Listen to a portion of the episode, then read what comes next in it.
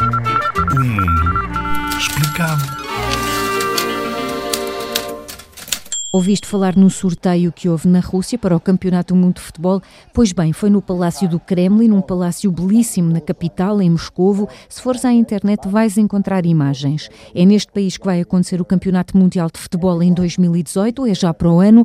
Portugal está no grupo B e vai enfrentar as seleções de Espanha, do Irão e de Marrocos. Portugal estreia-se com Espanha a 15 de junho, em Sochi, e depois Marrocos a 20, em Moscovo, e fecha a 25 em Saransk, com o Irão. A fase final do Mundial de 2018 vai realizar-se de 14 de junho a 15 de julho, ou seja, já vais estar de férias.